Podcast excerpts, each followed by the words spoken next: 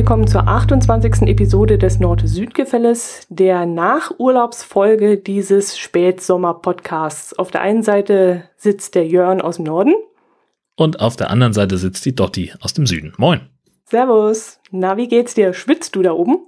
Ja, wir haben den ganzen Tag heute so kolossal geschwitzt. Es war richtig, richtig heiß. Wir hatten ähm, bis zu 30 Grad in manchen Ecken von Schleswig-Holstein. Äh, ich war heute in Büsum dienstlich und hatte da so um die 27 direkt am Wasser vorne. Ganz leichtem, so eine, so eine angenehme, leichte Brise. Äh, schön ein bisschen am Strand gearbeitet. Das war toll. Mm, okay. Also die Temperaturen habe ich jetzt heute nicht beobachtet, aber bei uns im Büro war es auch sehr, sehr heiß. Und ich habe vor meinem Urlaub den Ventilator schon mit aus dem Büro nach Hause genommen, weil ich dachte, hm, wenn ich wieder zurückkomme, haben wir wahrscheinlich Herbst und dann brauche ich den nicht mehr. Und heute habe ich es echt bereut, weil den hätte ich heute echt gebrauchen können. Ja, das glaube ich. Ich werde ja von meinen Kollegen leise beneidet. Ähm, okay. Bei uns im Büro äh, ist mein, mein, mein kleines Kabuff ist tatsächlich ein bisschen kühler als die meisten anderen Räume, mhm. ähm, weil ich es aber ähm, gut, jetzt heute nicht so, aber wenn ich zum Beispiel Frühdienst habe, dann mache ich morgens einmal richtig, richtig alles an Fenstern auf, was irgendwie geht. Und sobald die Sonne rauskommt, Fenster zu und Außenjalousie runter, bin halt auch einer der wenigen, die eine Außenjalousie haben. Äh, und das hält so viel Wärme ab, dass es bei mir im, im Büro tatsächlich ungefähr gefühlte fünf Grad kühler ist als überall sonst. Kann natürlich nicht sein, ist ja Physik, tauscht sich ja alles aus, aber es fühlt sich einfach angenehmer an. Mhm. Äh, auf welcher Seite bist du dann? Also wann hast du die meiste Sonne am Tag? Also es geht ähm, je nach Jahreszeit jetzt im Augenblick so um kurz vor neun ist die Sonne im Büro mhm. und äh, gegen Mittag äh, schwenkt sie dann langsam raus. Und dann kommt sie aber nochmal indirekt wieder, weil direkt gegenüber fünf Meter von, oder sagen wir zehn Meter von meinem Bürofenster entfernt ist eine sehr weiß gestrichene Wand. Mhm. Und da kommt dann nachmittags nochmal noch mal ein bisschen was von der Sonne zurück. Mhm.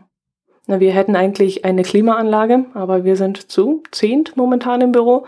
Und da ist es immer einer dabei, der meint, es zieht oder es ist zu kalt oder es ist wieder zu warm oder äh, Fenster auf, Fenster zu. Also wir werden uns nicht einig und deswegen, mh, hm, ja, schwitzen wir halt. Ja, deswegen bin ich auch kein Kind des Großraumbüros. Also ähm, wenn ich in, in Kiel arbeite, äh, im, im Funkhaus, dann ist da auch grundsätzlich eine Klimaanlage, aber es gibt dann immer also da sitzen halt dann auch über Tag äh, gerne mal so 30, 40 Leute rum. Äh, und da gibt's dann halt die verschiedensten Fraktionen, genauso wie du es gerade beschreibst. Und es läuft dann immer darauf hinaus, dass dann die Klimaanlage zwar an ist, aber halt irgendwie auf 25 Grad steht oder irgend sowas und dass sie halt gar nicht anspringt und dass alle dann irgendwie drunter leiden. Ähm, und irgendwo sitzen dann zwei, die sagen, ah, so ist angenehm. Mhm. Ja, gut, schwierig. Ja. Ja, wir haben schon einen schönen, ja, die letzten vier Wochen waren ein schöner Sommer, oder? Das ist großartig. Also wenn man vor allen Dingen mal überlegt, äh, wie der Sommer angefangen hat. Mhm. Ähm, also ich habe jetzt noch mal so äh, durch meine äh, Twitter äh, Tweets noch mal durchgescrollt, die ich so in den letzten Monaten gehabt habe, weil ich äh, einfach Langeweile hatte. äh, und da schrub ich, dass ich äh, doch sehr verwundert war, dass ich Anfang Juni äh, noch eine Jacke anziehen muss, wenn ich rausgehe. Weil es war halt echt kalt. Wir hatten da irgendwie unter 10 Grad zum Teil. Ähm, und von Regen und Sturm mal ganz zu schweigen. Mhm. Ja, haben wir schon schön gehabt. Und auch im Urlaub. Im Urlaub haben wir es auch schön gehabt. Ja, das ist das Gute daran. Ja, genau. Erzähl mal, wie war es denn bei euch? Ach, ähm, schön. Also von den drei Wochen, die ich jetzt hatte, ähm, waren zwei Tage verregnet und da haben wir uns dann halt Indoor-Aktivitäten gesucht. Wir haben dann ein Bergwerk, ein Erzbergwerk besucht, aber ansonsten haben wir wirklich herrliches Wetter gehabt. Wir waren die ersten zehn Tage oben bei euch im Norden und zwar in der Nähe von Grömitz und ähm, an der Ostseeküste. Und äh, da sind wir die meiste Zeit Fahrrad gefahren und es war teilweise sogar fürs Fahrradfahren zu heiß. Also wir haben an einem Tag 32 Grad gehabt, die Sonne knallte runter, du weißt es selber, kaum Bäume da oben. Und dann war es doch ein bisschen unangenehm, da äh, in der knallen Sonne zu fahren. Und ähm, zwar der Gegenwind und so ist ja ganz schön, aber es knallt halt doch auf, auf den Kopf drauf. Und ich habe zwar einen Helm auf, aber ich habe dann gemerkt, der Helm hat ja oben auch so Löcher, so Lüftungsschlitze, dass ich genau an diesen Stellen auch tatsächlich einen Sonnenbrand gekriegt habe. Ach, Unfug. Ja. Das also ist ja dann, gemein. Ich habe dann immer gedacht, was juckt denn an der Stelle und was juckt da an der Stelle? Also genau die zwei Schlitze, die oben sind, da hat's dann gejuckt. Da habe ich gedacht, was habe ich denn da gemacht? Und dann hatte ich dann Sonnenbrand an der Stelle. Das ist ja hinterhältig. Diese, ja. Die gelbe Sau. die verdammte Sonne. Was soll denn das? Ja. Ja, aber war ja schön. Ich meine, wir waren viel, viel draußen. Wir haben uns äh, Eutin angeschaut, eine sehr schöne Stadt. Wir waren in ein paar Seebädern unterwegs, ähm, haben uns die angeschaut. Wir waren in Lübeck, dort beim Niedecker Marzipan natürlich auch nachgeschaut, was es da so Leckeres gibt und ein bisschen Sightseeing dort gemacht. Also wir haben die Zeit schon sehr genossen. Ja, und nach zehn Tagen sind wir dann Richtung Heimat wieder ein Stück, äh, vier Stunden sind wir mit dem Wohnwagen gefahren und zwar in Harz und da haben wir dann die Fahrräder auf der Deichsel lassen können, denn äh, der Harz bietet sich nicht unbedingt für Fahrradtouren an. Äh, dieses ganze Bergauf, Bergab ist zwar mit E-Bikes kein Problem, aber von, der, von den Straßen an sich, die sind sehr schmal, Fahrradwege gibt es so gut wie gar nicht und das hat dann eben keinen Spaß gemacht, dort Fahrrad zu fahren. Und was noch hinzukommt, wir haben ja letztes Jahr, als wir dort im Harz Zwischenstation gemacht haben, haben wir angefangen, die Harzer Wandernadel zu erwandern. Ich weiß nicht, ob du das System kennst, ob du davon schon gehört hast. Du hast mal davon erzählt, ähm, das ist im Prinzip äh, so ein, so ein äh, man muss da mehrere Stationen dann ablaufen und sich Stempel holen und dann kriegt man eine Plakette für den Wanderstab. Genau, richtig. Also insgesamt sind es 222 Stempelstationen. Jeder Stempel ist individuell mit einer Nummer gekennzeichnet. Und das Ganze ist auch in einem sehr robusten Kasten ähm, äh, untergebracht. Und der Stempel ist eigentlich auch mit einem Stahlseil gesichert. Da komme ich gleich noch drauf. Und äh, dann bekommt man Hefte, die kann man sich kaufen für ein kleines Entgelt, 2,50 glaube. Und in dieses äh, Stempelheft kann man diese äh, Stempel drücken. Und wenn man dann, jetzt muss ich überlegen, acht Stempel hat, dann kriegt man eine bronzene Nadel. Wenn man 16 hat, eine silberne. Wenn man 24 hat, eine goldene. Wenn man 50 erreicht hat, ist man Harzer Wanderkönig. Und das geht eben hinauf bis zu 222, wo du dann Wanderkaiser bist. Müssen das dann immer unterschiedliche sein, oder? Ja, das müssen dann immer unterschiedliche. Also du kannst jetzt nicht an eine Station gehen und dreimal das stempeln. Äh, muss dann schon komplett unterschiedlich sein.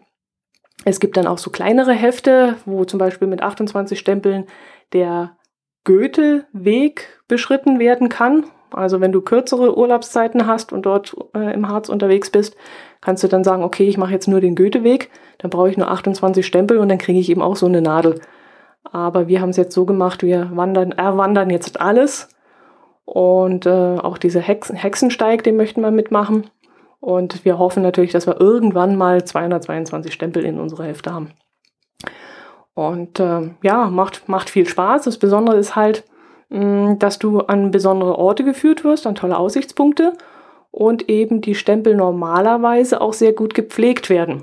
Ich meine, ist ja kein Geheimnis, ich mache ja auch Geocachen und wenn ich als Geocacher unterwegs bin, komme ich ja doch an den einen oder anderen Cache, wo nicht sehr gut gepflegt ist, wo die Dose kaputt ist, wo das Logbuch nass ist und so.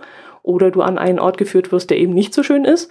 Und das ist jetzt bei der Harzer Wandernadel eben nicht. Du kannst sicher sein, du kommst an einen tollen Ort und normalerweise auch sicher sein, dass alles mit dem Stempel in Ordnung ist.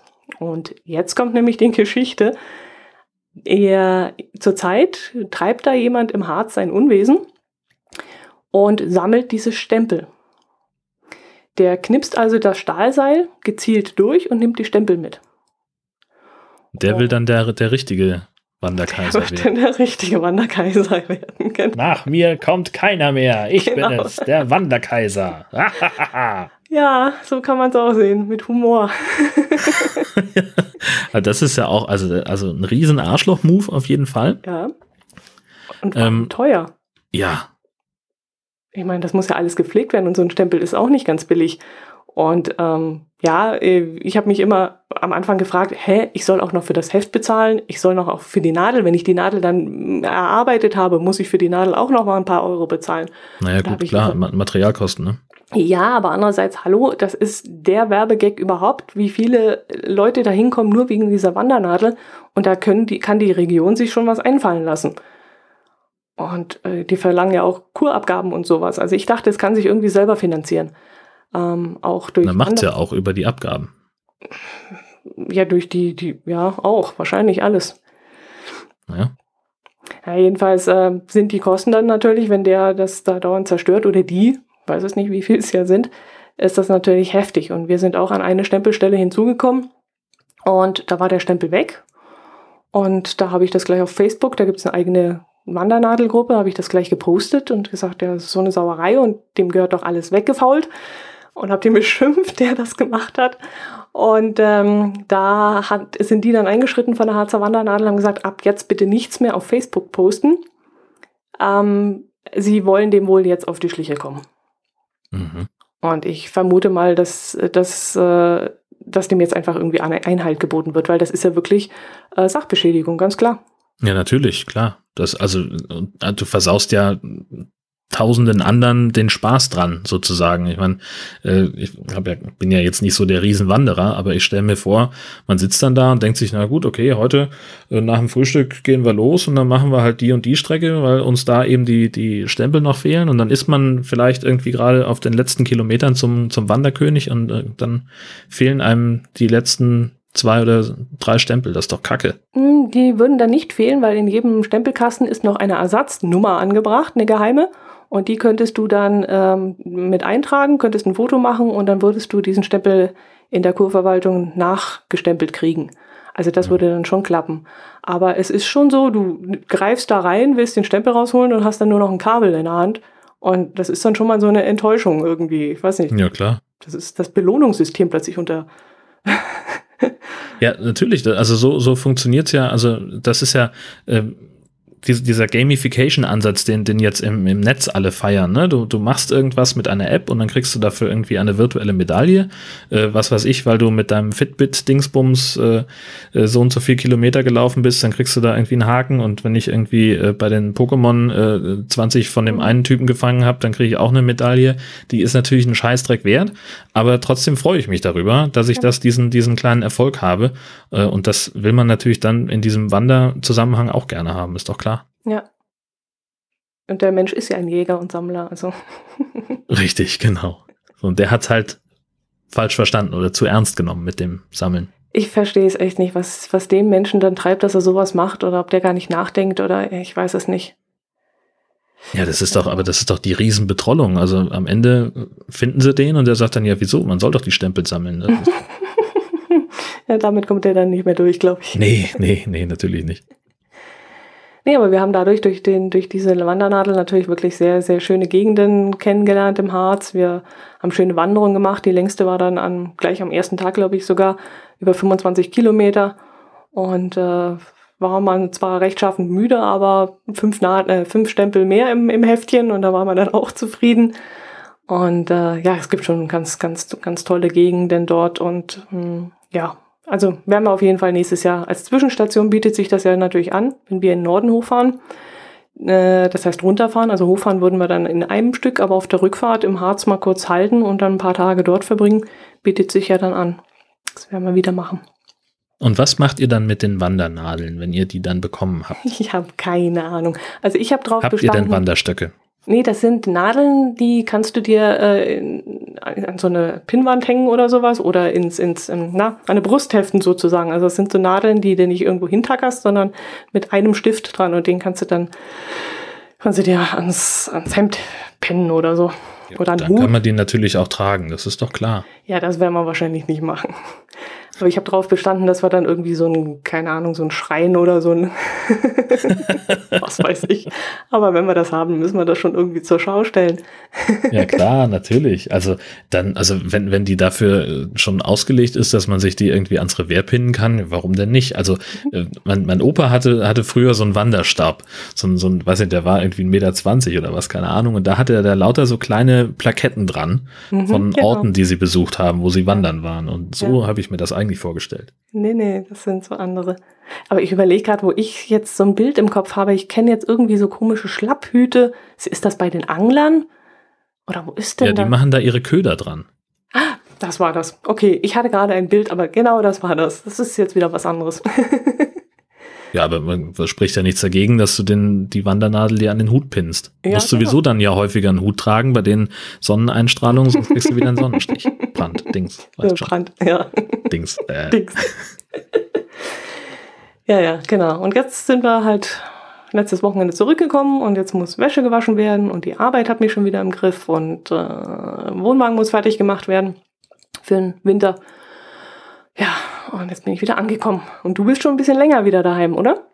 Ja, genau. Also äh, wir haben ja ein bisschen, bisschen früher den Urlaub beendet. Äh, wir waren dann im Endeffekt nur zwei Wochen unterwegs. Ähm, haben ja äh, eine schöne Rundreise gemacht, äh, so von, also von hier über Station bei meinen Eltern runter nach Straßburg, sind da einen Tag geblieben oder zwei Nächte insgesamt, damit wir einen ganzen Tag in Straßburg hatten. Und sind dann von da aus äh, über zwei Stationen in Baden-Württemberg ins Allgäu gefahren, haben uns da ein bisschen rumgetrieben, äh, von dort aus nach äh, Schwangau, ähm, um das Schloss Neuschwanstein zumindest von außen anzugucken. Von innen ging nicht, weil wir Frau Hund dabei hatten und die wollten wir halt bei den warmen Temperaturen nicht allein im Wohnwagen lassen. Mhm. Ähm, das, also wir hatten schon als wir in Oberstaufen waren und zum Bodensee fahren wollten, haben wir gesagt, na komm, ach, lassen wir sie da, nehmen wir sie mit, hm, hm, hm, hm, hm. haben uns dann, ah nee, genau, wir hatten, wir hatten uns eine Veranstaltung ausgesucht, die wir eigentlich besuchen wollten und haben dann, die war am Folgetag und haben gesagt, zum Bodensee fährt sie mit. Und als wir vom Bodensee zurückkamen, äh, haben wir den Wohnwagen aufgemacht und meine Frau hat so, so ein Kokosöl, mhm. ähm, mit dem sie den, den Hund immer einschmiert gegen Zecken. Mhm. Äh, das hilft tatsächlich ganz komisch. Ähm, Zecken mögen offenbar kein Kokos. Voll. Und äh, bei Zimmertemperatur ist das halt wie so eine Creme. Und als wir jetzt den Wohnwagen aufgemacht haben, das Zeug stand auf dem Tisch, war das flüssig. Und wir haben das noch nie flüssig gesehen und haben gesagt, das müssen so Temperaturen gewesen sein in diesem Wohnwagen, die können wir uns überhaupt gar nicht vorstellen. Und haben also in dem Moment beschlossen, nein, der Hund bleibt nicht im Wohnwagen. Mhm. Äh, wenn die Sonne so draufknallt, das können wir dem, dem Vieh natürlich nicht antun, ist ja völlig klar.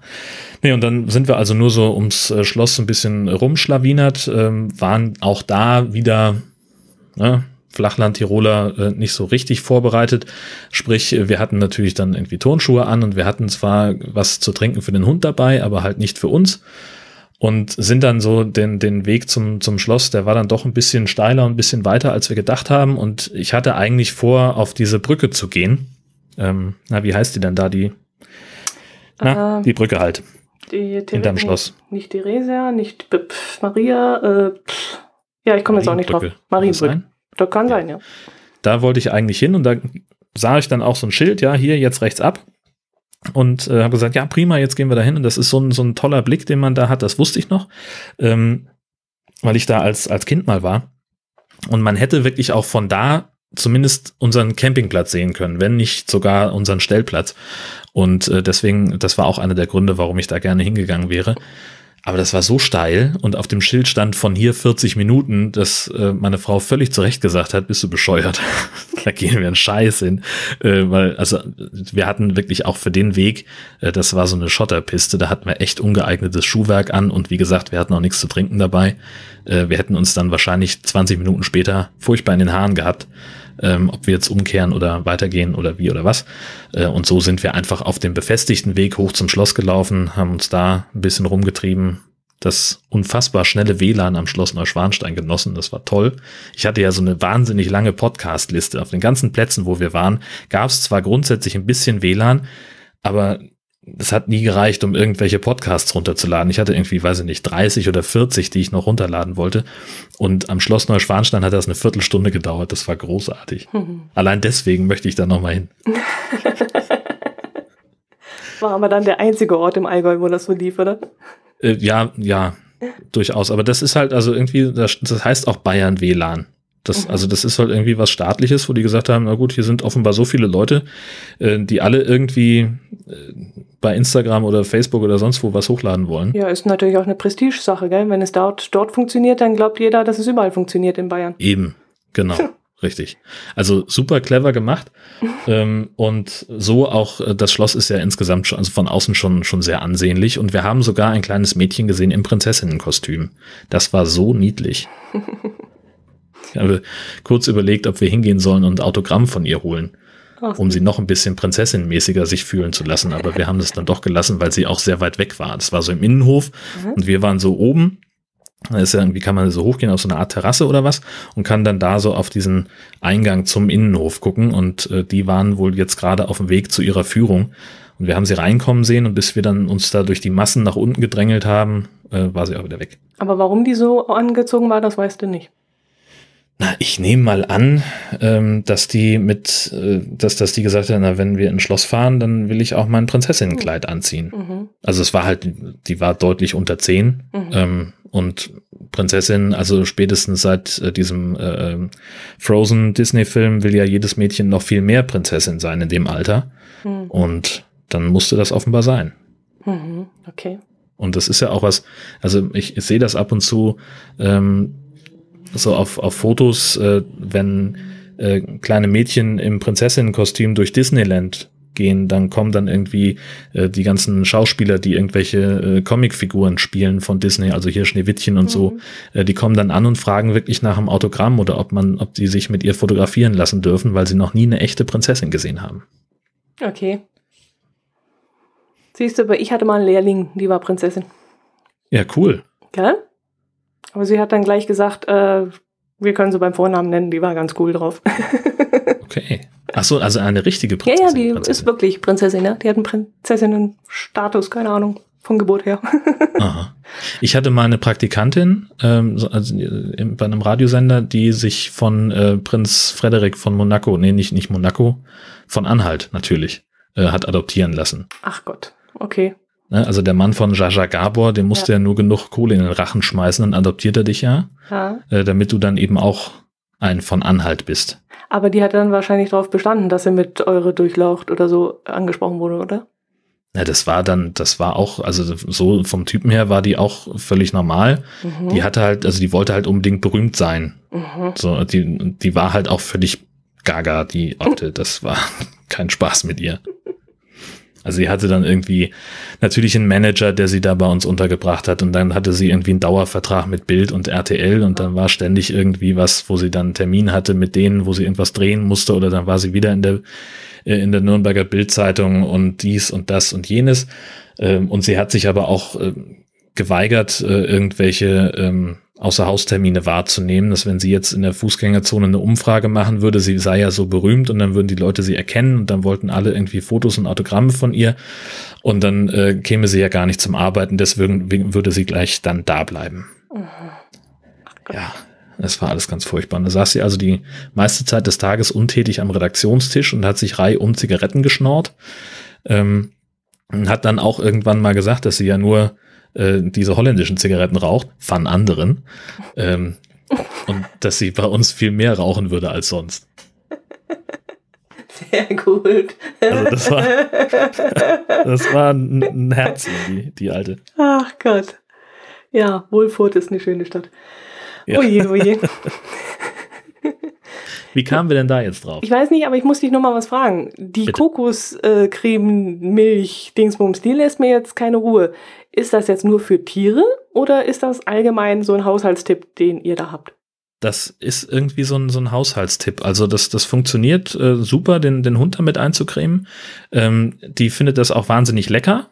Die möchte das am besten, am liebsten alles aufschlabbern und findet es total doof, dass, es, dass wir es so großflächig auf ihr verteilen, anstatt es an sie zu verfüttern.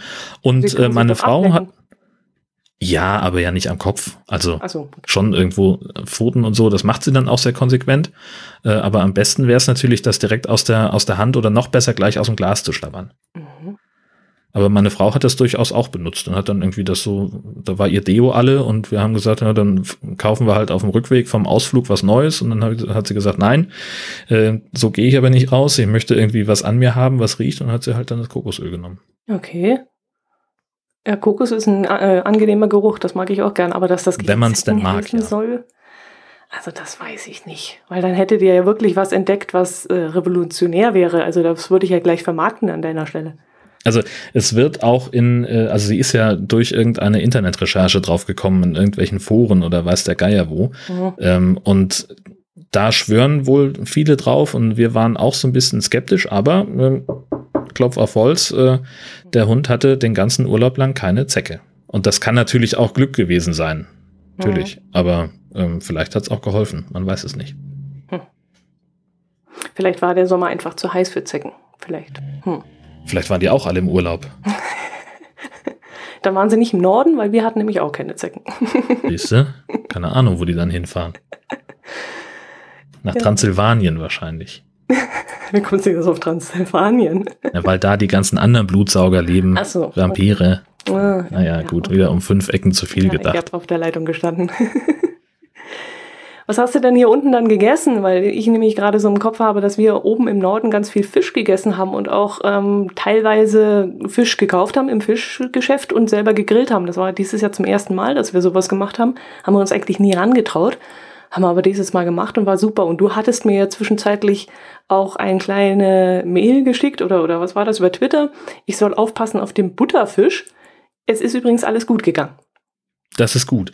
Ähm, es gibt nämlich, also bei uns im, im Fischladen, wo ich immer hinfahre, da ist nämlich im, im äh, Schaufenster an der Auslage äh, extra ein Hinweis, dass äh, also insbesondere der geräucherte Butter, Butterfisch bei manchen Menschen allergische Reaktionen im Darmbereich auslösen kann. Allergische Reaktionen gleich. Also nicht nur Dünnpfiff, sondern irgendwas Ja, das, das scheint wohl irgendwie, keine Ahnung, das, das scheint dann wohl irgendwie so, so zu sein, dass Leute allergisch reagieren und sie reagieren eben mit Dünnpfiff. Und äh, So. ich habe mir sagen lassen, das dann auch nicht zu knapp. Also das ist wohl ziemlich eklig. Okay. Ja gut, unser war nicht geräuchert, aber ich war, war gerade fertig mit dem Essen, als mich deine Nachricht erreicht hab, hat. Und dann habe ich erstmal da gesessen und Warst du ups, ganz gespannt. nächste halbe Stunde in mich hineingehorcht, weil äh, Toilettenanlage war natürlich 200 Meter von unserem Stellplatz entfernt. ja, da muss man dann schnell sein im Zweifelsfall. genau. Ja.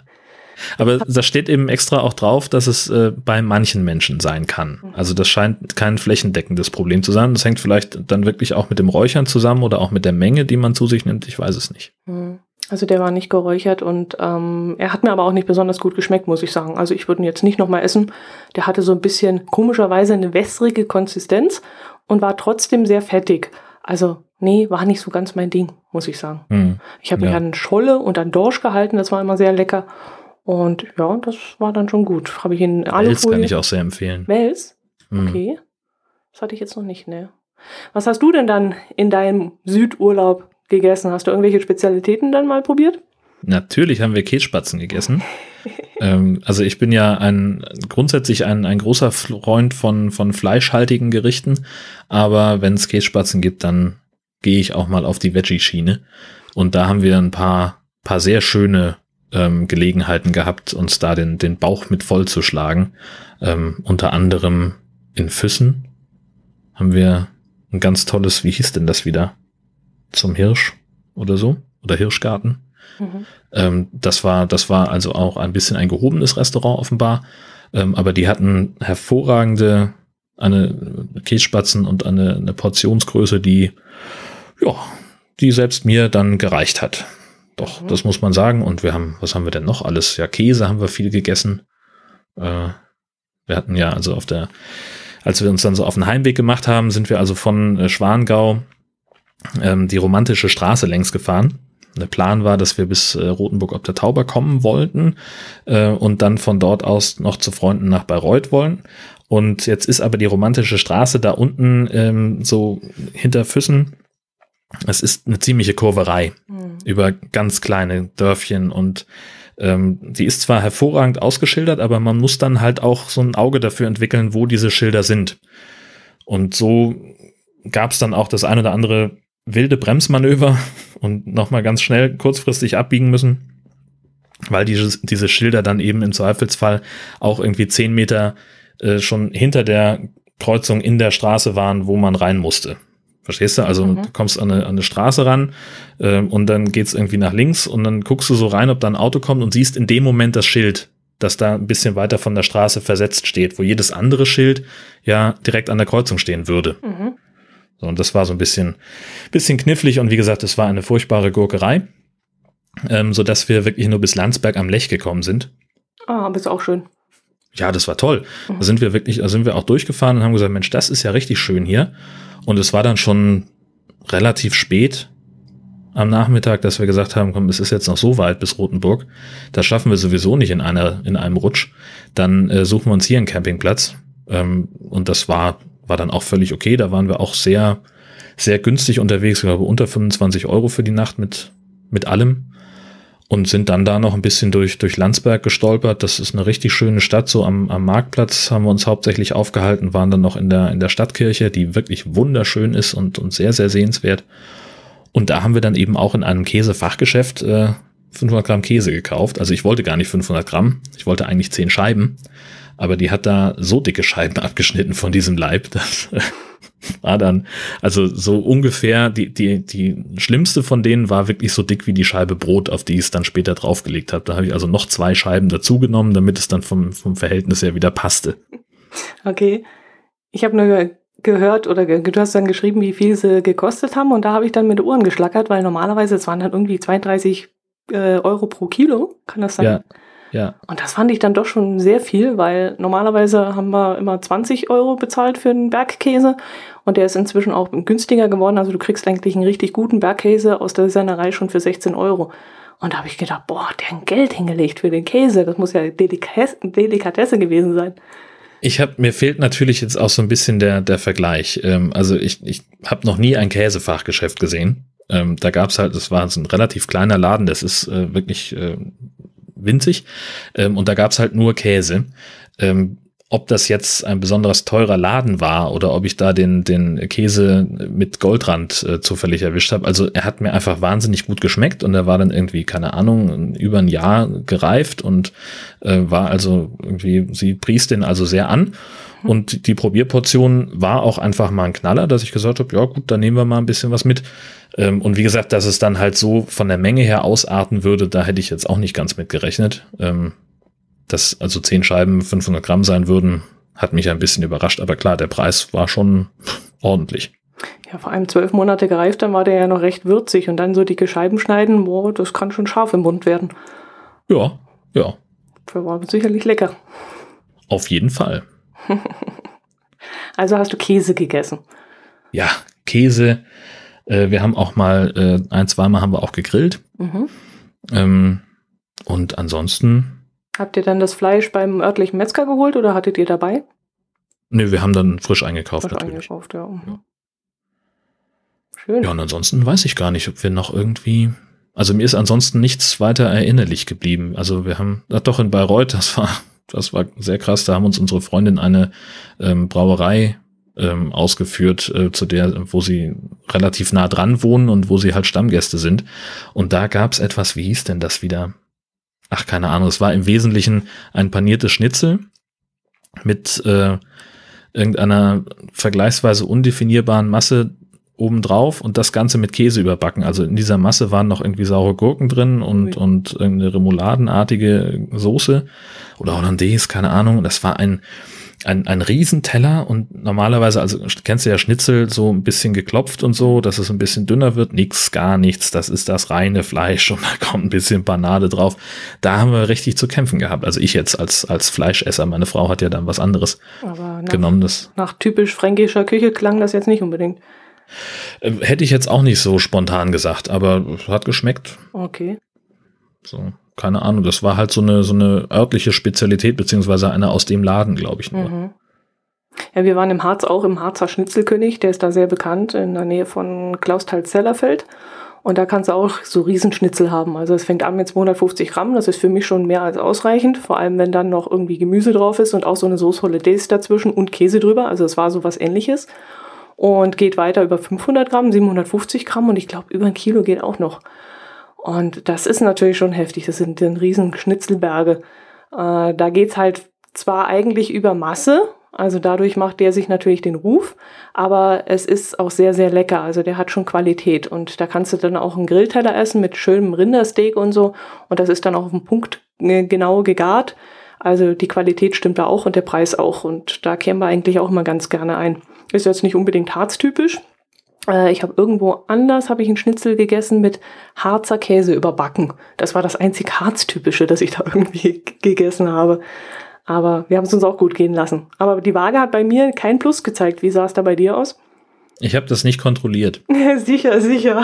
Im Urlaub wird nicht gewogen. Das ist so. Das Einzige, was ich im Urlaub wiege, ist die Stützlast von, vom Wohnwagen. dann hock du dich mal drauf. Müsste ich dann auch mal machen. Ja, ich nehme an, dass das nicht so ganz zuträglich war für die Figur. Ähm, naja, aber wenn sich das Zugzeug äh, erschwert, dann kannst du auch mehr im Hänger rein, äh, reinladen, oder? Wie geht das? Ja, aber ich muss ja dann trotzdem auf die Gesamtmasse achten. Ach so, ja, stimmt. Die darf ja auch nicht überschritten werden. Genau, ja, bei mir ist das, ich habe ja noch den alten Führerschein, da geht das ja noch, da ist es nicht ganz so streng. Ach, dann ist ja gut. Äh, meine Frau müsste dann bei insgesamt dreieinhalb Tonnen, glaube ich, äh, da müssten wir dann aufhören. Mhm. Okay. Stimmt, da ist eine Begrenzung, richtig. Ja, ja, genau. Wer, wer den, den neuen, also diejenigen, die das, das, die Gnade der frühen Geburt äh, haben mit äh, Führerscheinklassen, die noch in Zahlen ausgedrückt wurden, da ist das noch überhaupt kein Problem. Und äh, die armen Menschen, die jetzt mit Buchstaben im Führerschein zu tun haben, die müssen dann ganz genau hinschauen, was sie, was sie ziehen dürfen und wie das Verhältnis zwischen äh, dem Leergewicht des Zugfahrzeugs und dem des äh, Anhängers ist und dass es insgesamt eben nicht über diese dreieinhalb Tonnen geht und und und. Das ist echt kompliziert. Na, irgendeinen Vorteil muss es ja haben, dass wir so alt geworden sind. Richtig. nee, ich habe zwar auch schon in meinem Führerschein, ich habe auch den neuen, aber ich habe ihn halt umschreiben lassen, weil ich äh, damals meine Sehhilfe abgeben konnte. Und äh, dann konnte ich, also hinten diesen, diesen Vermerk, dass ich eine Sehhilfe brauche beim Autofahren, den konnte ich rausstreichen lassen. Und das habe ich dann auch gemacht und da bekam ich eben den neuen. Und dann war für mich erstmal Studieren angesagt, nämlich genau zu vergleichen, haben die das richtig übertragen? Darf ich jetzt noch mit Hänger genau. fahren und darf ich noch so und so? Aber war alles richtig, ja. Ja, genau. Also inzwischen habe ich auch den, den, den Kartenführerschein, weil das auch mal irgendwie Ach genau, ich bin ja mal sowas ähnliches wie einen Linienbus gefahren. Mhm. Und für den Personenbeförderungsschein war das dann aus irgendeinem Grund notwendig. Mhm. Ich glaube, da musste auch irgendeine Eintragung gemacht werden oder was, keine mhm. Ahnung. Und da brauchte ich dann auch den Kartenschein. Mhm. Ähm, und ich habe aber den alten noch hier irgendwo rumliegen, den entwerteten. Mhm. Ähm, so als Erinnerungsstück. Der war dann rosa bei dir schon, oder? Ja. Mhm. Genau, ja, richtig. Ja. Ich habe äh, ja. eine lustige Sache zu erzählen. Ich habe nämlich im Harz auch was ganz Spektakuläres gemacht. Weißt du, was eine Zipline ist? Ähm, Zip ist irgendwie, verbinde ich irgendwie mit Reißverschluss. Äh, ja, ungefähr. nee, die Zipline, die Mega-Zipline, die es im Harz gibt, also bei uns in Fronten gibt es etwas ähnliches und äh, im Harz eben auch. Das ist so eine Art, ja, das ist ein Seil, das über ein Tal gespannt ist. Und dort in dieses Seil wirst du eingeklinkt und dann schubst man dich los und dann kannst du an diesem Seil hinunter rasen. Das ist ja cool. Und da waren wir, wie gesagt, im Harz. Ich, mir ist es gar nicht aufgefallen, aber ein Freund aus Hamburg, der hat gesagt, was, ihr seid gerade im Harz, da musst du unbedingt die Mega-Zipline machen. Und das ist von Harzdrenalin heißt das. Die machen dann also auch so Abseilaktionen am Staudamm runter, an der Talsperre runter oder was machen sie noch? Ich weiß jetzt gar nicht genau. Also die bieten mehrere solche Aktionen im Harz an. Und ich habe eben diese Zipline gemacht. Und äh, nicht ganz günstig, 39 Euro kostet das. Das Ganze dauert dann auch nur 50 Sekunden, weil du nämlich auf diese 1000 Meter äh, eine Geschwindigkeit von, also Spitze 85 km/h schnell wirst. Wow, krass. Muss ich allerdings sagen, du merkst es nicht, denn du hast nicht den Vergleich. Du bist 120 Meter über dem, ähm, nicht Fluss, äh, über dem See und äh, rechts und links von dir ist nichts weiter. Also du merkst es gar nicht, die Geschwindigkeit, weil du kein, nichts hast, was an dir vorbeirauscht. Ah, okay. Und ähm, ja, ich habe das dann ja so aus dem Bauch heraus einfach gemacht und gesagt, okay, das gönne ich mir jetzt. Und das Nette von dem Veranstalter war, die haben ja auch eine ähm, Actioncam auf den Kopf geschnallt und ich konnte das Ganze aufnehmen. Jetzt muss ich mal gucken, ob ich noch rechtzeitig zur Veröffentlichung unseres Podcasts äh, vielleicht die, die Sache da noch äh, runterrechnen kann, weil das sind, glaube 380 Megabyte, die ich da jetzt mitgekriegt habe, weil es in HD-Auflösung ist, dass ich das Ganze mal runterrechne mhm. und auf YouTube stelle und dann kann ich es verlinken. Ähm, man hört dann auch, wie ich das ziemlich geil finde. also erstmal, ähm, das, da gehst du auf so, so einen äh, Aussichtsturm, sage ich jetzt mal, und du kriegst dann dein äh, Klettergerüst an. Du kriegst dann so eine komische Spule, die dann dann oben eingehängt wird in das Seil. Die ist ziemlich schwer, die musst du dann äh, mit dir schleppen, also hochschleppen bis, bis zum Absprung. Und da ging bei mir schon so langsam die Muffe. Also da haben die Knie angefangen zu zittern. Und ja, äh, neben mir waren dann noch drei Männer aus äh, Thüringen, glaube ich. Und ähm, die zwei davon, die waren recht relaxed und einer hatte dann auch la langsam Muffe. Und dann haben wir so versucht, uns gegenseitig anzustacheln. Und ja, und dann wirst du da eingehängt und musst dann die Füße nach oben nehmen. Und du hängst dann wie so ein Drachenflieger in diesem Gestell drin. Also recht flach auf dem Bauch. Und okay. irgendwann sagt er dann, seid ihr bereit? Ja, wir sind bereit, dann macht's klack und dann hängen die dich aus und dann geht's ab. Und dann geht's erstmal richtig schön Richtung See runter, ziemlich steil, mit einem Affentempo Und dann kommt eben dieses Seil so äh, in so einer Kurve, hängt das so durch und dann wird es ein bisschen langsamer. Also die größte Geschwindigkeit hast du gleich nach dem Start, wenn es also richtig auf diesen See zugeht. Und du hörst mich nur noch quietschen und geil, geil, geil.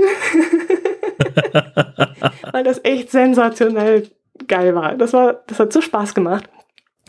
Und dann gleitest du eben über den See und ähm, der hat aber zu mir gesagt, ich soll den Kopf hochhalten, damit die Kamera auch alles richtig sieht und so. Und das habe ich jetzt nicht so ganz hingekriegt, weil in dem Moment denkst du nichts mehr. Na du klar. genießt das nur noch, was da passiert. Ja, sicher. Und äh, ja, und am anderen Ende wirst du dann eben mh, mit einem recht heftigen ja, Stoß dann aufgefangen, wirst dann da wieder ausgeklinkt und dann bringt dich so ein äh, Shuttlebus wieder zurück an den Ausgangspunkt. Und äh, wenn man den Aufwand sieht und die ganze Konstruktion, die da ist und so, denke ich durchaus, dass 39 Euro angebracht sind. Aber es ist schon, es ist, es, man muss es einfach gemacht haben. Ich fand's richtig cool. Also das klingt auf jeden Fall danach.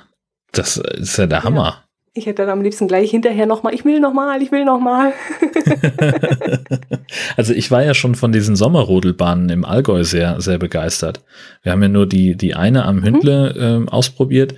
Das fand ich schon ausgesprochen cool. Aber sowas, da hätte ich auch mal richtig Bock drauf. Würdest du dich das zutrauen, ja? Auf jeden Fall. Okay. Weil ich war mir jetzt nicht sicher, weil ich auch ein bisschen Höhenangst habe. Ähm, also wenn ich irgendwie so eine Treppe hochgehe, wo, wo die Stufen aus so Gitter besteht, da wird mir ganz unangenehm. Und dieser Mhm. Absprungturm, da war auch so ein Gitter. Da war das größte Problem eigentlich erstmal auf den Turm oben raufzukommen. Aber dann, als ich da in diesem Gestell da drin war und äh, mich relativ sicher gefühlt habe, da war nur noch, lass mich endlich los, lasst los, schickt mich endlich los. also das war dann, war dann schon cool, ja. Also da bin ich froh, dass der Freund aus Hamburg mich darauf aufmerksam gemacht hat, denn der Harz bewirbt das relativ spärlich, muss ich sagen. Ich bin mir nicht sicher, ob ich es gesehen hätte, ohne seinen Hinweis. Mhm. Jetzt haben wir sowas ähnliches in Fronten hier. Da ist die Silke auch mal mitgeflogen und die hat gemeint, das Ding würde 120 km/h schnell werden und da werde ich das mir doch auch mal angucken. Ja, na klar. Also wir sind an sowas auch vorbeigefahren auf unserer letzten Station, also, also vorletzten Station, als wir in, in Bayreuth waren, haben wir am äh, Fichtelsee ähm, dann äh, gecampt und äh, da war auch irgendwie sowas ähnliches oder zumindest klang es so, Mhm. ähm, irgendwie mit Seilbahn. Ähm, und das sah für mich jetzt vom Namen her, ich komme nicht mehr drauf, wie das Ding heißt, ähm, das sah nicht so aus, als wäre es einfach irgendwie so eine Kabinenseilbahn, äh, mit der man auf irgendeinen Aussichtspunkt hochfährt, sondern das klang auch irgendwie danach. Okay. Ähm, wir hatten aber keine Zeit. okay. Aber grundsätzlich bist du für sowas zu haben, ja? Also äh, ich bin relativ sicher, dass ich es dass ich's ausprobieren wollen würde, ja. Mhm. Doch. Mhm. Ja, ich habe sowas ähnliches schon mal über äh, Olympiastadion gemacht in München. Da kannst du so eine Glasdachtour mitmachen. Da wird dir so ein bisschen was erzählt. Und ich glaube, eine halbe Stunde, dreiviertel Stunde, wie das Ganze entstanden ist. Das ganze Gebiet rund um den Olympiapark. Ähm, die Geschichte so ein bisschen davon. Und äh, dann zum Abschluss kommst du dann auch an so einer Rampe, wirst eingehängt. Und da musst du aber springen von dir aus selber. Mhm. Und das war eine Sache, das war ein ganz anderes Ding. Also da stehst du wirklich im Moment und hast die eigene Entscheidung, jetzt muss ich springen. Mache ich es oder mache ich es nicht? Und Aber du wirklich. bist ja da eingehangen in dem. ja, aber es wirkte nicht so si sicher wie jetzt bei der Zipline. Bei der Zipline warst du so richtig da verpackt schon vorher. Und es war auch nicht mehr in deinem äh, Eingreifen, dass du jetzt sagen konntest, ich will jetzt nicht mehr oder irgendwas. Oder Mhm. also du musstest nicht den Schritt wagen, sondern der hat dich ausgehängt und dann warst du einfach unterwegs. Und im Olympiastadion ist es so, du musst diesen Schritt wagen. Und da hatte ich so ein bisschen, also es klingt jetzt vielleicht blöd, aber ich hatte so das Gefühl, man muss vorm Sterben keine Angst haben, weil in dem Moment du denkst nichts mehr, du fühlst nichts mehr, du springst nur noch. Da ist Mhm. alles leer irgendwie. Und da, das war eine ganz, ganz tolle Erfahrung, muss ich sagen. Also äh, war noch mal ein Kick mehr. Obwohl der, die Fahrt an sich, die dauert dann nur, keine Ahnung, fünf, sechs Sekunden vielleicht, weil das Olympiastadion ist ja nicht so breit. Aber dieser Kick zu springen, der war heftig. Und so stelle ich mir das auch vor, wenn du jetzt so ein Bungee-Jumping machst oder so. Da musst du ja das auch. würde ich ja auch gerne mal machen. Echt? Mhm. Ah, echt? Ja. Ja, hätte ich total Bock drauf. Also ich befürchte, dass ich dafür deutlich zu schwer bin. Ähm, aber da hätte ich richtig Bock drauf. da hätte ich Angst vor dem, vor dem Rückschlag. Also wenn du unten ankommst und plötzlich so die, in diese Seile reingepresst wirst durch dein eigenes Gewicht, da hätte ich Angst. Naja, aber das ist ja. Dass da irgendwas nö. ausgerenkt wird oder irgendwas an der Wirbelsäule passiert oder so. Also, mh. Ach so. Naja, dafür hängen die ja, hängst du ja an den Füßen fest. Ach so, ja, nee, glaube ich nicht, dass da was passiert. Also kann natürlich immer sein, dass da irgendwie auch mal was schief geht oder so. Und aber ähm, deswegen bin ich ja der Meinung, dass ich dafür zu schwer bin. Also ich glaube, dass es dann irgendwann hat das halt seine Grenzen. So, dass die, die Seile natürlich, klar, aber ähm, dass eben auch die, die eigene Belastungsfähigkeit ähm, da seine Grenzen dann irgendwann findet. Ne? Also dass dann vielleicht tatsächlich irgendwas passieren könnte mhm. mit der Wirbelsäule oder was auch mhm. immer. Aber du hast dich noch nicht erkundigt, wie schwer nö, man sein darf. Nö. Also hier, hier gibt es auch äh, nichts entsprechendes. Also da müsste ich dann irgendwo, irgendwo anders hin. Ja, es gibt schon, warum man sowas braucht, gell? So ein Adrenalinkick, warum man Verstehe ich eigentlich auch nicht, nee. Ist eigentlich auch überhaupt gar nicht, also ich brauche das eigentlich auch nicht, aber ähm, das irgendwie reizt mich das trotzdem. Also mir geht's, ich weiß gar nicht, ob es mir um den, um den Adrenalinkick dabei geht oder nee, weiß ich gar nicht, kann ich überhaupt gar nicht benennen. Hast du etwas ähnliches, wo du sagst, das musst du mal gemacht haben oder das möchtest du mal gemacht haben? Ja, das ist das mit dem, mit dem Bungee-Jumping also oder eben auch so eine, diese Zipline, das, das klingt auch sehr, sehr spannend. Ähm, sowas, also ich habe auch schon so ein bisschen was gemacht irgendwie, also mit, mit, ähm, ich war mal in einem Segelflugverein und da durfte ich mal bei einer Kunstflugübung mitfliegen. Mhm. Ähm, das war, das war auch schon sehr, sehr geil.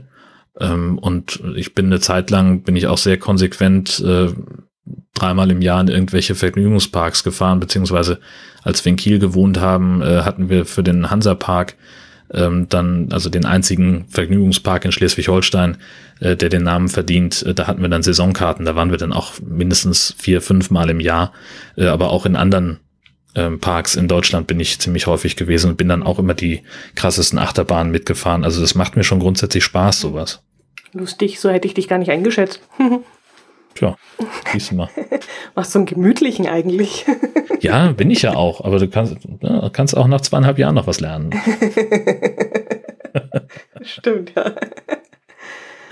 Ja, so lernt man sich doch noch kennen, hä? obwohl Siehste? wir am Hörertreffen ja auch wieder die Möglichkeit hatten, uns ein bisschen ausführlicher zu unterhalten. Ja, endlich mal. Also das ist ja bei uns wirklich sehr, sehr, die große, ganz große Ausnahme, dass wir uns mal persönlich sehen. Deswegen war ich auch so ein bisschen, als ihr wart ja, also dass ihr im Norden wart, hat sich ja auch mit meinem Resturlaub noch überschnitten und trotzdem, es hat diese ganze Woche, es hat einfach nicht gepasst, nochmal noch mal vorbeizukommen. Ich habe mich da so, ich habe immer so gedacht, okay, ähm, eigentlich, ach nee, kann ich doch nicht hinfahren. Ah, nee, und es war immer irgendwas anderes, was das dann so verändert. Gut, das sind natürlich von uns aus auch nochmal irgendwie zweieinhalb Stunden Fahrt. Das ist jetzt nichts, was man mal so eben macht. Ähm, aber also ich hätte da schon eigentlich Bock drauf gehabt, dass wir uns nochmal irgendwie sehen. Aber es hat einfach nicht gepasst. Das war total ärgerlich. Und so ja, bleibt stimmt, es dann ja. bei einmal sehen im Jahr. Ja klar, du warst ja dann schon wieder im Norden, als ich dann, ja, richtig. Ja, mhm, genau. Stimmt. Und, äh, ja. Das war eigentlich so, der, der Gedanke war dann relativ häufig da, dass ich gesagt habe, Mensch, dann äh, ich fahre mal hin und guck mal, dass wir irgendwie was zusammen machen. Ähm, aber dann war immer, irgendwas kam ständig dazwischen, dass irgendwas gemacht, getan werden musste und meine Frau hatte, das war ja der Grund, warum wir dann äh, ein bisschen früher als geplant wieder da waren. Wir wollten eigentlich noch drei, vier Tage länger weg sein. Ähm, die hatte sich ganz furchtbar doll bei mir angesteckt mit einer äh, fiesen äh, Erkältung und lag sehr da nieder, war sehr schlapp und äh, dann kommt das natürlich auch, dann kommt halt eins zum anderen. Ne? Das ist dann auch irgendwie, äh, willst du ja dann auch nicht äh, sie zu Hause rumliegen lassen, äh, alleine mit dem Hund am Ende noch und äh, schön den ganzen Tag auf die Lititi fahren. Das geht natürlich mhm. auch nicht. Ja, ich hatte mitgekriegt, dass du ein bisschen verschnupft warst, hab vergessen zu fragen. Ich dachte, dass du vielleicht Heuschnupfen hast oder so, aber du hattest schon eine Erkältung, als du beim Hörertreffen warst, gell? Ja, also da, ich habe mir, ich nehme an, dass ich mir in, in Wacken irgendwie was aufgesagt habe, weil da äh, war es dann auch mal so, dass ich irgendwie äh, mal ausgerechnet an dem einen Nachmittag, einen Abend, wo ich die, die Regenjacke nicht dabei hatte, äh, da bin ich natürlich richtig nass geregnet worden. Ähm, und stand dann, danach war es dann auch windig und es war nicht so richtig warm und dann, ich glaube, dass es daher so ein bisschen kam, da, danach fing das zumindest an. Und dann nach unserem Hörertreffen, also als wir in Ja, da waren wir schon wieder in Schwangau. Da habe ich dann den, den einen Abend, äh, nachdem wir am Schloss waren, habe ich wirklich mal richtig lange schwach, nee, ja, schwach war ich auch, aber ich habe auch flach gelegen äh, und habe vor mich hingesiecht äh, und, und sehr gelitten. Ähm, und dann ging es aber langsam wieder aufwärts. Und äh, ja, meine Frau hat dann auch konsequent die Ratschläge äh, ignoriert, dass ich gesagt habe, schlaf doch im anderen Bett, du schlägst dich nur an, dann sterben wir beide. Ähm, und das wollte sie irgendwie nicht. Und äh, dann, ja. Normalerweise sind wir Frauen ja auch gegen die Männergrippe immun. Also Normalerweise steckt sie sich bei mir auch nicht an, wenn ich was habe. Hm. Das ist auch immer so relativ spannend. Ähm, aber in diesem Fall waren die Viren dann doch stärker und dann hat es sie mal richtig krass erwischt. Mhm. Hast du Ansichtskarten geschrieben aus dem Urlaub?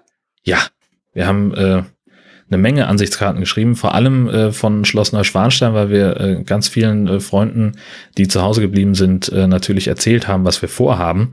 Und äh, dann jeder von denen bekam also die kitschigst mögliche, die wir gefunden haben. Und es, es gibt sehr kitschige Ansichtskarten von Schloss Neuschwanstein. Ja, das ist Hammer. richtig. Hammer. Jetzt fällt mir gerade etwas ein. Wir haben ja einen Podcast-Kollegen, der Ansichts Audio-Ansichtskarten verschickt hat. Und ich könnte schwören, jetzt warte mal, dass wir doch sowas bestimmt auch gekriegt haben, oder? Ich also ich habe auf jeden Fall in äh, ungefähr zehn Podcasts, die ich in letzter Zeit gehört habe, war immer äh, eine, eine Audiopostkarte von, von Christian äh, von seinem Campingplatz nahe Venedig dabei. Äh, und das würde mich doch wundern, wenn wir da nicht auch irgendwie bedacht worden wären. Also ich habe alle 22 gehört, also garantiert. Das siehst du mal. Jetzt muss ich mal gerade gucken, ob wir eine gekriegt haben. Es steht hier zwar eine drin, aber ich weiß nicht, ob die für uns ist oder ob die Nord-Süd. 27.8. Bestimmt. Also wenn ja. die jetzt für uns ist, dann müssen wir die auf jeden Fall noch mit. Jetzt warte mal, ich höre es gerade. Ja, wir haben auch eine gekriegt. Na, wunderbar. Dann schneiden wir die hinten dran, oder? Super, das machen wir. Ich dachte mir doch, das wäre ja jetzt der Hammer, wenn wir jetzt keine gekriegt hätten. Ja, das hätte mich jetzt aber auch echt, echt gewundert, wenn das, also. also. Gut, dann haben wir sogar einen Audiokommentar heute dabei. Ist ja schön. Großartig. Nee, wie ich überhaupt auf Ansichtskarten komme, gar nicht mal durch den Christian, sondern ich habe heute einen interessanten Artikel gelesen in der Zeitung. Nein, falsch. Die Kollegin hat es mir erzählt. Die war nämlich in Italien im Urlaub und ihr kleiner Sohn wollte eine Ansichtskarte an die Oma schreiben. Und dann sind die in einen Laden gegangen, haben sie Ansichtskarte gekauft und sie hat dann gleich gefragt, ob sie auch eine Briefmarke kriegen kann. Und die Frau hat ihr die Briefmarke gegeben und hat dann darauf hingewiesen, dass der Briefkasten hier vorne vor der Tür sei. Und die äh, Kollegin sagt, nee, nee, ich schreib's dann auf dem Campingplatz, alles in Ordnung. Nein, nein, der Briefkasten ist hier vorne vor der Tür. Und sie hat gedacht, ich schreibe doch jetzt nicht die Postkarte, sondern gehe jetzt nach Hause am Campingplatz und unserem Wohnwagen und dann schreibt der Junge in aller Gemütlichkeit seine Postkarte und dann schmeißen wir halt dort die Karte ein. Und äh, dann haben die gemerkt, dass sie eine spezielle GPS-Briefmarke ausgehändigt gekriegt haben. Sagt dir das mhm. was? Kanntest du das? Nie gehört vorher. Diese GPS-Briefmarke kostet nicht 1 Euro, sondern 1,30 Euro und muss in ganz speziellen Briefkästen hineingeworfen werden.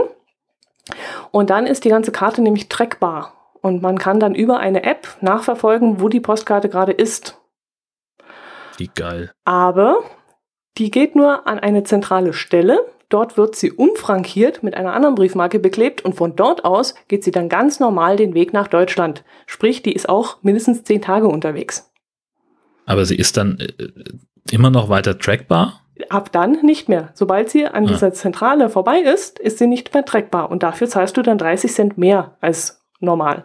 Und jetzt. Ja, das ist ja dann blöd. Jetzt vermuten natürlich auch viele, dass das jetzt für so ein neuer Touristen-Nap ist, um die Touristen da abzuziehen.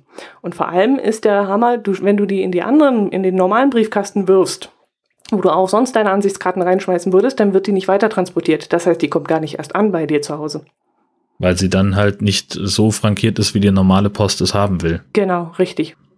Ja, das ist ja kacke. Also schöne Idee, äh, aber halt dann doch am Ende irgendwie doof. Und das hätte vor uns, also uns hätte das halt voll den, den Hals gebrochen, weil wir halt irgendwie, weiß nicht, wir haben die, die ersten fünf Postkarten, glaube ich, sogar aus Straßburg geschickt. Mhm. Und dann eine ganze Weile gar nichts mehr und haben dann erstmal so Postkarten gesammelt und haben dann irgendwann äh, weiß gar nicht, wo wir gesessen haben. Ich glaube in Landsberg äh, haben wir dann im Endeffekt die, äh, die ganzen anderen Postkarten geschrieben und haben die dann äh, aus Füssen und vom Schloss und was der Geier von wo noch, ähm, haben wir dann gesammelt irgendwo kurz hinter Landsberg in einem Wald- und Wiesenpostamt eingeworfen. Mhm. Und waren die dann früher zu Hause als ihr oder umgekehrt? Das war relativ gleichzeitig. Also wir waren überrascht, wie schnell die waren. Okay. Aber es war ja dann auch, äh, also Inlandspost. Vielleicht ist das noch ein Unterschied zum, zum Ausland. Ja, sicherlich wird immer noch ein Unterschied sein. Ich habe mich gewundert, dass eine Post, äh, ja, Postkarte, sagt man eigentlich Postkarte oder Ansichtskarte? Ich sage immer, eigentlich immer Ansichtskarte. Es kommt drauf an. Auf was? Naja, also früher, in, also als, als man noch Briefe per Hand geschrieben hat, dann konnte man im Postamt eine Postkarte kaufen und die war hinten leer. Genau. Und hatte, ne, dann konntest du also vorne Adresse und Absender vor allem eintragen und auf der Rückseite hast du draufgeschrieben, was du Ja. draufschreiben wolltest. Und wenn da hinten aber jetzt ein Bild drauf ist, dann ist es eine Ansichtskarte. Habe ich heute bei mir auf der Arbeit auch so behauptet und dann haben alle behauptet, nein, das ist doch egal, wie das heißt. Aber ich kannte das nämlich auch so. Die Postkarte, die hat man auch gerne verwendet, wenn man irgendwelche Kreuzworträtsellösungen äh, Genau, ans Fernsehen geschickt hat oder sowas. richtig, genau. Genau, ja. Weil die nämlich dann auch günstiger war. Ach, die war günstiger. Das, also ich, ich meine mich zu erinnern, dass, also, weil ich glaube, ein Brief hat damals eine Mark gekostet, sage ich jetzt einfach Mhm. mal, und eine Postkarte halt irgendwie 50 Pfennig oder 60, keine Ahnung. So, und Und- inzwischen zahlst du ja dann für alles das Gleiche. Ach so, die war dann günstiger als der Brief. Ja, ja, das schon. Ich dachte, die Ja. war jetzt äh, günstiger als die Ansichtskarte, aber die haben mir gleich gekostet. Ach so, ja, ne, ja, genau. Ja, okay. Aber wenn du halt beim Preisausschreiben mitgemacht hast, dann hast du halt dann eben eher die Postkarte genommen Genau. als den Brief. Richtig. Und wenn du sicher gehen wolltest, dass er auch eher gezogen wird, dann hast du dann so bunte Sachen drauf gemalt oder hast du noch ein bisschen geknickt, damit sie sich nicht an die anderen anklebt und Und irgendwie noch äh, das, naja, da hier irgendwelche Glitzersternchen oder irgendwelche Aufkleber drauf gemacht, dass sie beim, Genau. beim Raussortieren aus der Lostrommel besser auffallen. Ja, ja. ich habe über bestimmt über zwei oder drei Jahre als Kind immer nach 1136 Wien geschrieben und habe dort beim Kasperltheater die richtige Lösung gewusst und ich habe nie gewonnen. Skandal. Ja, ein kleinem Mädchen das Herz gebrochen. So. Mir fehlen die Worte.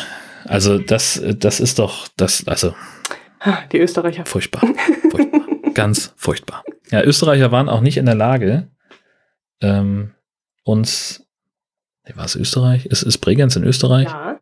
Ja, das ist, Österreicher waren nicht in der Lage, uns einen Parkplatz äh, zur Verfügung zu stellen, als wir nach Bregenz gefahren sind. Ui. Zum Tagesausflug. Mhm. Frechheit. Mhm. Mussten wir weiter nach Lindau. Was nicht schlimm ist, weil Lindau ist ja sehr schön. Wunderschön. Also wir waren da auf der Insel, haben sofort auch einen tollen Parkplatz gefunden, äh, relativ innenstadtnah, äh, vergleichsweise günstig auch, mit Parkscheibe irgendwie drei Euro für, was ich glaube, zwei Stunden oder was. Ähm, und äh, das war total gut. Hat genau gereicht, um einmal so durch die Stadt zu stromern, Eis zu essen am Hafen, Mhm. äh, ein paar alberne Fotos zu machen und dann so mit großem Umweg wieder zurück. Das war Aber eine toll. Schifffahrt habt ihr nicht gemacht. Nee, Nö. hatten ja einen Hund dabei. So, ja. Also wir haben mit Frau Hund auch schon mal in Amsterdam eine Grachtenfahrt gemacht. Das ging grundsätzlich auch.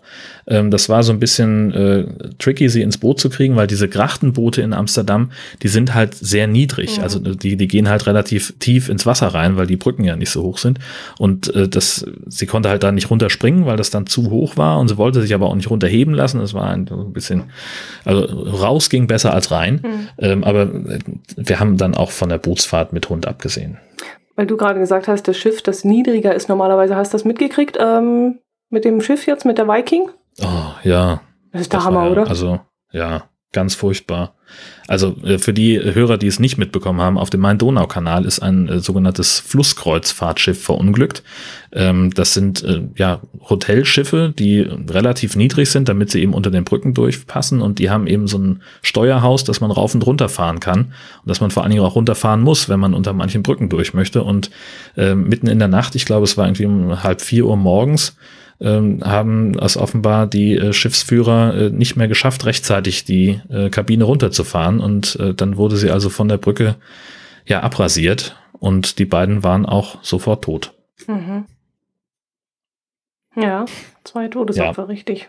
Tragisch. Und äh, vor allem ähm, die, die meisten Passagiere ähm, haben das, so entnehme ich es zumindest der Berichterstattung, fast gar nicht mitbekommen. Also die haben wohl gemerkt, dass irgendwas äh, gekracht hat oder sowas, aber dass es halt irgendwie jetzt so tragisch war, ähm, das war denen überhaupt gar nicht klar. Und die mussten dann halt ungefähr drei, vier Stunden im Speisesaal sitzen, bis klar war, wie man äh, die jetzt vom Schiff runterbekommen kann, weil es natürlich nicht in Hafennähe war. Man musste die Feuerwehr erstmal so einen Behelfssteg bauen und dann wurden die Leute also vom, vom Schiff geführt und konnten die Reise dann erstmal mit Bussen zum nächsten Hafen, mit Hotel dann fortsetzen und dann konnten sie sich überlegen, ob sie nach Hause wollten oder ein anderes Schiff nehmen. Ja, vor allem, wenn die, wenn das Steuerhaus fehlt und keiner mehr da ist, der das Schiff steuert, äh, wie hat das Schiff dann überhaupt ange, äh, angehalten? Ist das dann noch irgendwo reingerast oder was ist denn da passiert? Das war tatsächlich ein Riesenproblem, äh, auch bei der, bei der Bergung, weil sich das Schiff eben immer noch weiter bewegt hat. Ähm, und da hatten sie, hatten sie so ein bisschen Sorge. Ich weiß im Endeffekt gar nicht, ob sie es irgendwie fixiert haben oder ob es dann äh, in die Böschung getrieben ist oder dergleichen ähm, oder ob es sich einfach so ein bisschen verkeilt hat. Ich glaube, das war es ähm, im Endeffekt. Das, also es waren halt so zwei Brücken in relativ kurzer Folge, eine für die Bahn, eine für Autos. Und da hing es dann halt irgendwie drunter fest. Aber das war ein bisschen knifflig äh, da mit der, mit der Bergung der Leichen vor allem, ähm, weil sich eben das, das Schiff noch weiter bewegt hat. Äh, und weil natürlich der, der Abstand zur Brücke der betrug dann äh, zum Teil weniger als, als 30 Zentimeter. Ähm, das heißt, es war auch für die, für die Bergungskräfte ein sehr gefährlicher Einsatz, abgesehen von der Belastung, die sowas natürlich sowieso schon mit sich bringt. Mhm. Also die sind sogar drunter stecken geblieben. Also die sind nicht drüber hinausgeschossen, sondern unter der Brücke hängen geblieben. Mhm. So habe ich es verstanden. Mhm, okay. Ich habe heute leider noch keine Zeit gehabt, Zeitung zu lesen, aber heute müsste wohl ein Artikel drin gestanden haben. Ja, schlimm sowas. In der Tat, ja. So, haben wir die Stimmung wieder wie immer. Das können wir, ne? Also am, gegen Ende schaffen wir es immer noch mal irgendwie so, da kommt jemand mit einer Meldung und paff ist die Stimmung am Boden und zack, zack, ah. äh, haben wir den ganzen, die ganze Leichtigkeit der Sendung gleich wieder verspielt. So. Dann, dann würde ich sagen, erzähl mal was Schönes und äh, gehen mal auf den Kommentar ein, den wir gekriegt haben. Ja, wir haben äh, nämlich von, von Jens äh, einen Kommentar bekommen, den äh, treue Hörer erinnern sich äh, an unser, ähm, äh, ja, unser, unser Hörertreffen.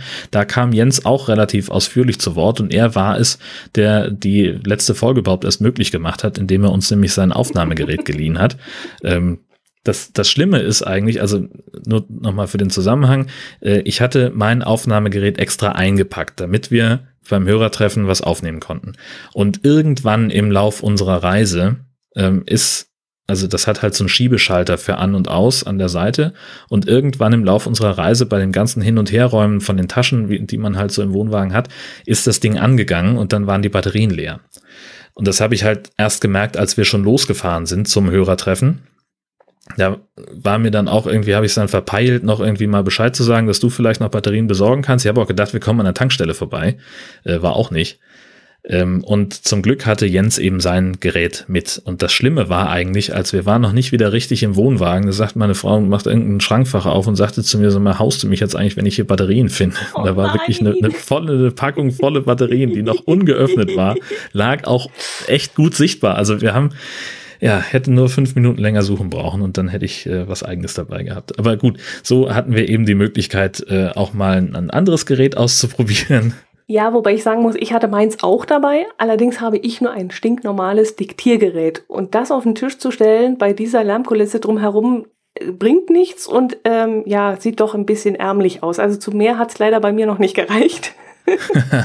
ich spare ja ganz fleißig auf Neues, aber da habe ich gedacht, das hat keinen Sinn. Es war ja doch drumherum ziemlich laut und deswegen war ich auch mhm. ganz froh, dass Jens da sein besseres Gerät dabei hatte. Genau, und der äh, hat uns jetzt also geschrieben, Jo, hier der Jens mit dem Mikro. Ich möchte mich beim NoSyg-Team bedanken für die tolle Organisation und Durchführung des Hörertreffens. Auch Sven war einer von euch, die mir den letzten Tritt gegeben haben, endlich mit dem Podcasten anzufangen. Ein neuer Stern am Podcaster-Himmel will ich zwar nicht werden, es war aber eine schöne Runde, die mir noch lange in Erinnerung bleiben wird. Und natürlich bin ich auch auf eure nächsten Folgen vom Nord-Süd-Gefälle gespannt. Gruß, Jens. Das, also der Kommentar von ihm, da geht mir das Herz auf. Ja, und vor allem hat er jetzt inzwischen wirklich angefangen. Er hat jetzt also seinen eigenen Personal Podcast an den Start gebracht. Und äh, den werden wir euch natürlich in den Shownotes verlinken. Ich glaube, gerade auswendig, der breitenbacher.de, kann das sein? Genau, richtig. Alles in einem Wort. Schreibt man genau, wie man spricht, nur ohne F. Ja, und dann haben wir ja letztes Mal keine Twitter-Follower vorgelesen, weil wir ja dort im Tobias mitten im Wald saßen.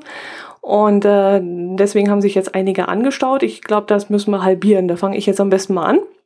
Das zum Beispiel On the Road Podcast, der uns jetzt äh, folgt. Ähm, dann Becky The Voice.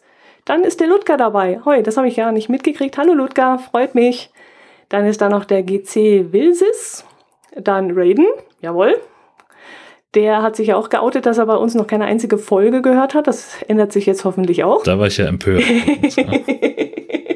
ja, genau. Dann der Tim Süß, den habe ich auch kennenlernen dürfen auf Podstock. Der Erik ist mit dabei, auch ein Podstock-Teilnehmer. Dann unser Jens jetzt hier. Und der Elmar, das ist ein äh, Bekannter von mir, der jetzt auch am Nord-Süd-Gefälle auf dem Twitter mit dabei ist und unseren interessanten äh, Tweets folgt. ja, die so zahlreich auch waren. Genau. Auch jetzt wieder in den letzten Wochen. Ja, wir müssen uns wieder einmal entschuldigen für die, für die geringe Anzahl von Tweets. Das wäre ja aber auch Quatsch gewesen. Was glaubst du, wie wir die äh, durcheinander gebracht hätten, wenn du plötzlich aus dem Süden twitterst und ich aus dem Norden? Na, vor allem, also ich hätte ja, wenn ich, äh, also ich habe das, mein, mein äh, Tweet-Dingsbums so eingestellt, dass wenn ich über den Nord-Süd-Gefälle-Account was schreibe, dass dann automatisch die Signatur äh, für, für Norden mit eingefügt wird. Aber du wärst im Und Süden gewesen, genau. Richtig, mhm. genau. Und das wäre ja dann völlig durcheinander gegangen. Jo. Ja, wir haben noch mehr. Der Flo Wietze ist mit dabei. Auch ein Podcaster mit einem neuen Podcast. Martin Habel ist äh, jetzt unser Follower. Der Gerard, ebenfalls Podcaster. Mensch, das wird ja eine richtige Podcaster-Bubble hier bei uns. Echt mal, super. Machst du weiter? Ja, dann haben wir Michael Schirmer, den Podcast-Dealer, Martin Rützler vom Sendegarten, Daniela vom ähm, hier ESC-Schnack und äh, den Tümmler sehe ich hier noch. Helmut Co. heißt der Twitter-Name dazu.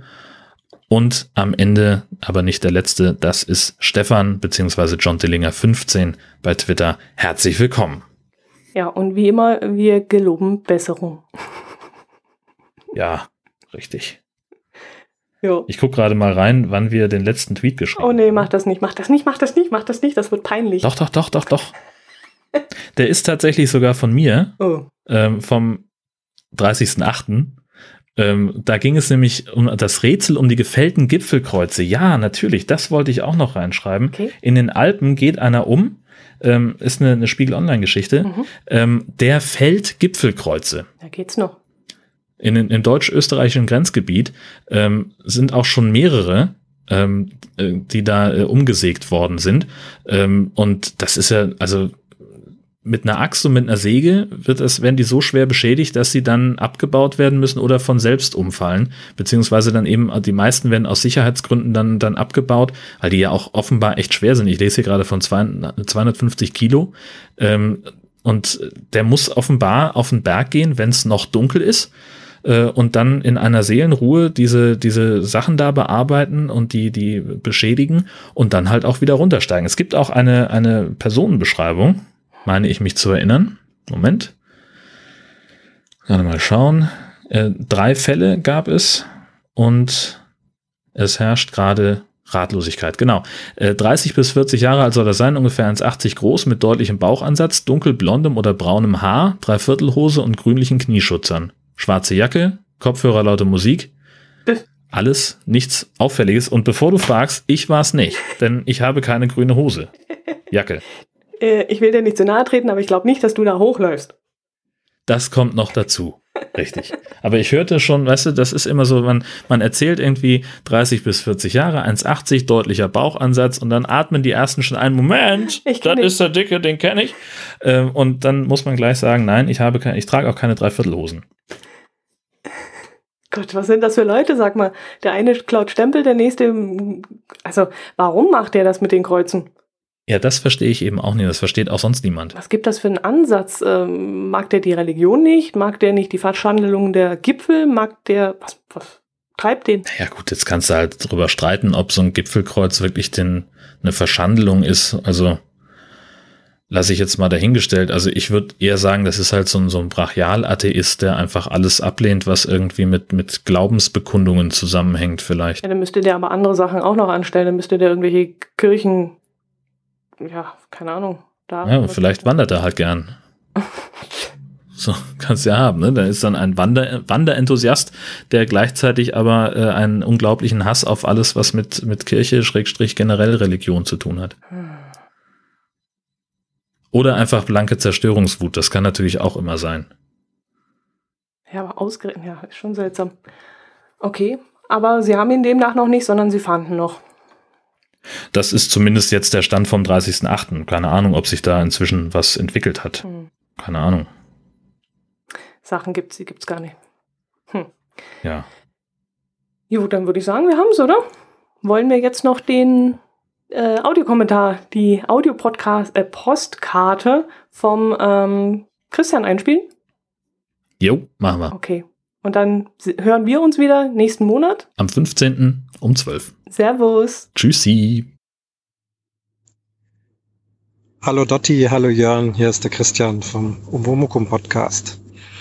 Äh, ja, Audiokommentar im Liegen. Eben habe ich es beim Making Tracks schon gesagt. Nicht im Stehen, nicht im Sitzen, sondern ich liege auf meiner Liege in Italien auf Marina di Venezia. Spontan bin ich nochmal hierher gefahren und lass mir gerade gut gehen. Höre fleißig Podcasts. Äh, zeitmäßig geht ja jetzt alles durcheinander, weil wir eben alle im Urlaub sind. Und jetzt hatte ich mir einfach vorgenommen, immer wenn ich eine Folge höre und eben war jetzt also äh, Nord-Süd-Gefälle dran, äh, dann will ich gleich einen Audiokommentar einsprechen und wenn ich dann irgendwann zu Hause bin, schicke ich die dann weg. Ob das jetzt pünktlich ist oder nicht, ist egal. Ich glaube, in eurem Fall ist es pünktlich, weil ihr dürftet ja jetzt dann erst Mitte September wieder dran sein. Kommt dann eh noch passend. Ja, die äh, Folge übers Hörertreffen, sehr, sehr lustig und angenehm zu hören. Ähm, ich konnte ja nicht dabei sein, weil ich da auf dem AIDA-Schiff war, eben Urlaub. Und habe mich also wahnsinnig gefreut, dass ihr da ein bisschen mitgeschnitten habt. Schade, dass die Technik so ein bisschen schief gegangen ist. Man hat nicht alles gut verstanden. Äh, ich weiß, wie das ist. Äh, man hätte da noch viel mehr aufrüsten müssen, wahrscheinlich mit mehr Mikrofonen oder wie auch immer. Aber egal, ähm, das kann auch so sein, soll jetzt auch keine Kritik sein. Ähm, wahnsinnig nett, äh, auch Jörns Frau wieder äh, im Hintergrund zu hören und nicht nur im Hintergrund, sondern eben auch mit Kommentaren. Das war ja beim Jörn auch in seinen äh, letzten Folgen übers Camping, hatte ich schon gesagt. Äh, scheint eine sehr sympathische Frau zu sein, würde ich gerne mal kennenlernen. Ähm, ja, das wird sich schon irgendwann mal ergeben. Und dann war ja da Reiden auch noch mit drin, also äh, aus einer ganz anderen Ecke, der dann auch so sagt, oh, Nord-Süd-Gefälle, ne, habe ich auch noch nicht gehört, finde ich aber auch nicht herrlich, wunderbar. Ne, man kann ja nicht alles hören, ist ja unmöglich. Und der Reiden äh, macht offensichtlich gerne im Allgäu Urlaub, war ja auch in Schwangau. Äh, das letzte Mal und jetzt äh, bei den Oberstaufen in der Gegend. Also da muss ich mit dem Reiten auch mal irgendwas ausmachen. Ich bin ja auch nicht weit weg. Ähm, Wer wird zuhören? Ähm, ja, ich hoffe, dass der Reiden jetzt zuhört, dass er jetzt äh, Hörer ist vom Nord-Süd-Gefälle. Also hallo Reiden. Dankeschön für die Unterstützung eben auch gerade äh, dem Teamspeaks. So viel dazu. Ähm, ja, also eine illustre Runde. Dann noch jemand, oh, Namen, das ist bei mir immer so eine Schwierigkeit. Äh, von Wikipedia auf, auf jeden Fall ganz interessanter äh, Aspekt. Muss ich auch mal nach, nach googeln oder nach Wikipedia oder wie sagt man dazu, äh, was da über Podcast drin steht und so Personen und sowas. Da habe ich ja noch gar nicht drüber nachgedacht. Finde ich interessant. Müssen wir mal äh, ran an den Speck. Okay, soll's genug sein für jetzt. Ich werde jetzt weiter äh, auf meiner Liege liegen und das eben Leben genießen und Podcasts hören und Audiokommentare reinquatschen. Äh, danke euch für alle schönen Folgen und die da jetzt kommen und ja, bis demnächst. Servus, ciao.